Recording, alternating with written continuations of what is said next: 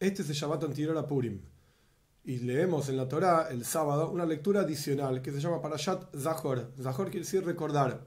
¿Qué es lo que tenemos que recordar? La Torah nos manda recordar lo que nos hizo Amalek. Amalek era un pueblo que vivía en el sur de la tierra de Israel, la tierra de Canaán en aquella época, y que luchó contra el pueblo judío en dos oportunidades. Que a través de analizar estas dos oportunidades que Amalek luchó contra el pueblo judío, vamos a poder extraer una enseñanza en el servicio a Dios. Porque la Torah no es solamente un libro de historias. La Torah nos enseña cómo vivir como Yehudim, cómo vincularnos con Dios en forma plena. ¿Qué aprendemos de la historia de la lucha de Amalek contra el pueblo judío en el servicio a Dios? La primera oportunidad fue cuando el pueblo judío salió de Egipto. En cuanto venían de todos los milagros de las diez plagas de la apertura del mar, con mucha excitación para recibir la Torah en el monte Sinai, apareció Amalek y la Torah dice, ayer Karja Baderech. Karja literalmente apareció en el camino y luchó contra el pueblo judío cuando nadie se animaba. Sin embargo, la palabra Karja tiene otra explicación. Viene de la palabra Kar en hebreo, que significa frío.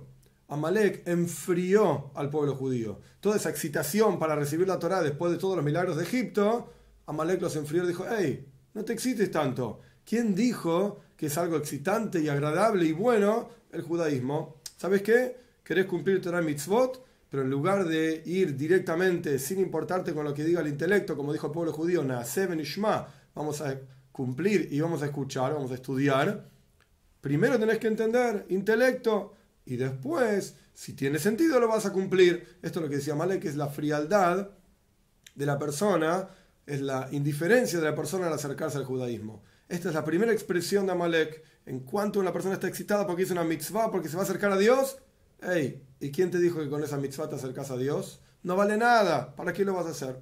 Dios libre y guarde, ¿no? Esta es la primera expresión de Malek. La segunda lucha de Malek contra el pueblo judío es a punto de entrar a la tierra de Canaán para conquistarla. La Torah nos cuenta que apareció un pueblo cananí, no nos dice qué nombre, qué nombre tenían, el rey de Arad, Melech Arad. Y nuestros sabios cuentan que en realidad era Malek, pero eran el pueblo de Amalek vestidos como un pueblo de Canaán, por así decir, escondiéndose y esta lucha lo que significa en el servicio a Dios es cuando la persona está en un ambiente de Torah y mitzvot, cuando la persona está estudiando Torah, observando mitzvot, por así decir, Amalek dice, yo no me meto en el medio, haz lo que quieras. Pero cuando vayas a salir a la calle a trabajar, ahí tenés que vestirte como un knani. Ahí tenés que comportarte como se comporta el resto de la gente. Vas a hacer negocios y si no vas a engañar no vas a ganar nada. Si no vas a trabajar en Shabbat, el Shabbat es el día que más se vende, no vas a ganar nada. El mundo de la Torah, ok, yo te lo dejo a vos, dice Amalek. Pero el mundo de los negocios, el mundo de la calle, por así decir, eso me pertenece a mí. Y tenés que comportarte como yo me comporto, dice Amalek. Estas son las dos expresiones de las dos luchas del pueblo Amalek contra el pueblo judío. La frialdad, la indiferencia. Y por el otro lado, la idea de que, mira, hay cosas que la Torah no tiene nada que decir.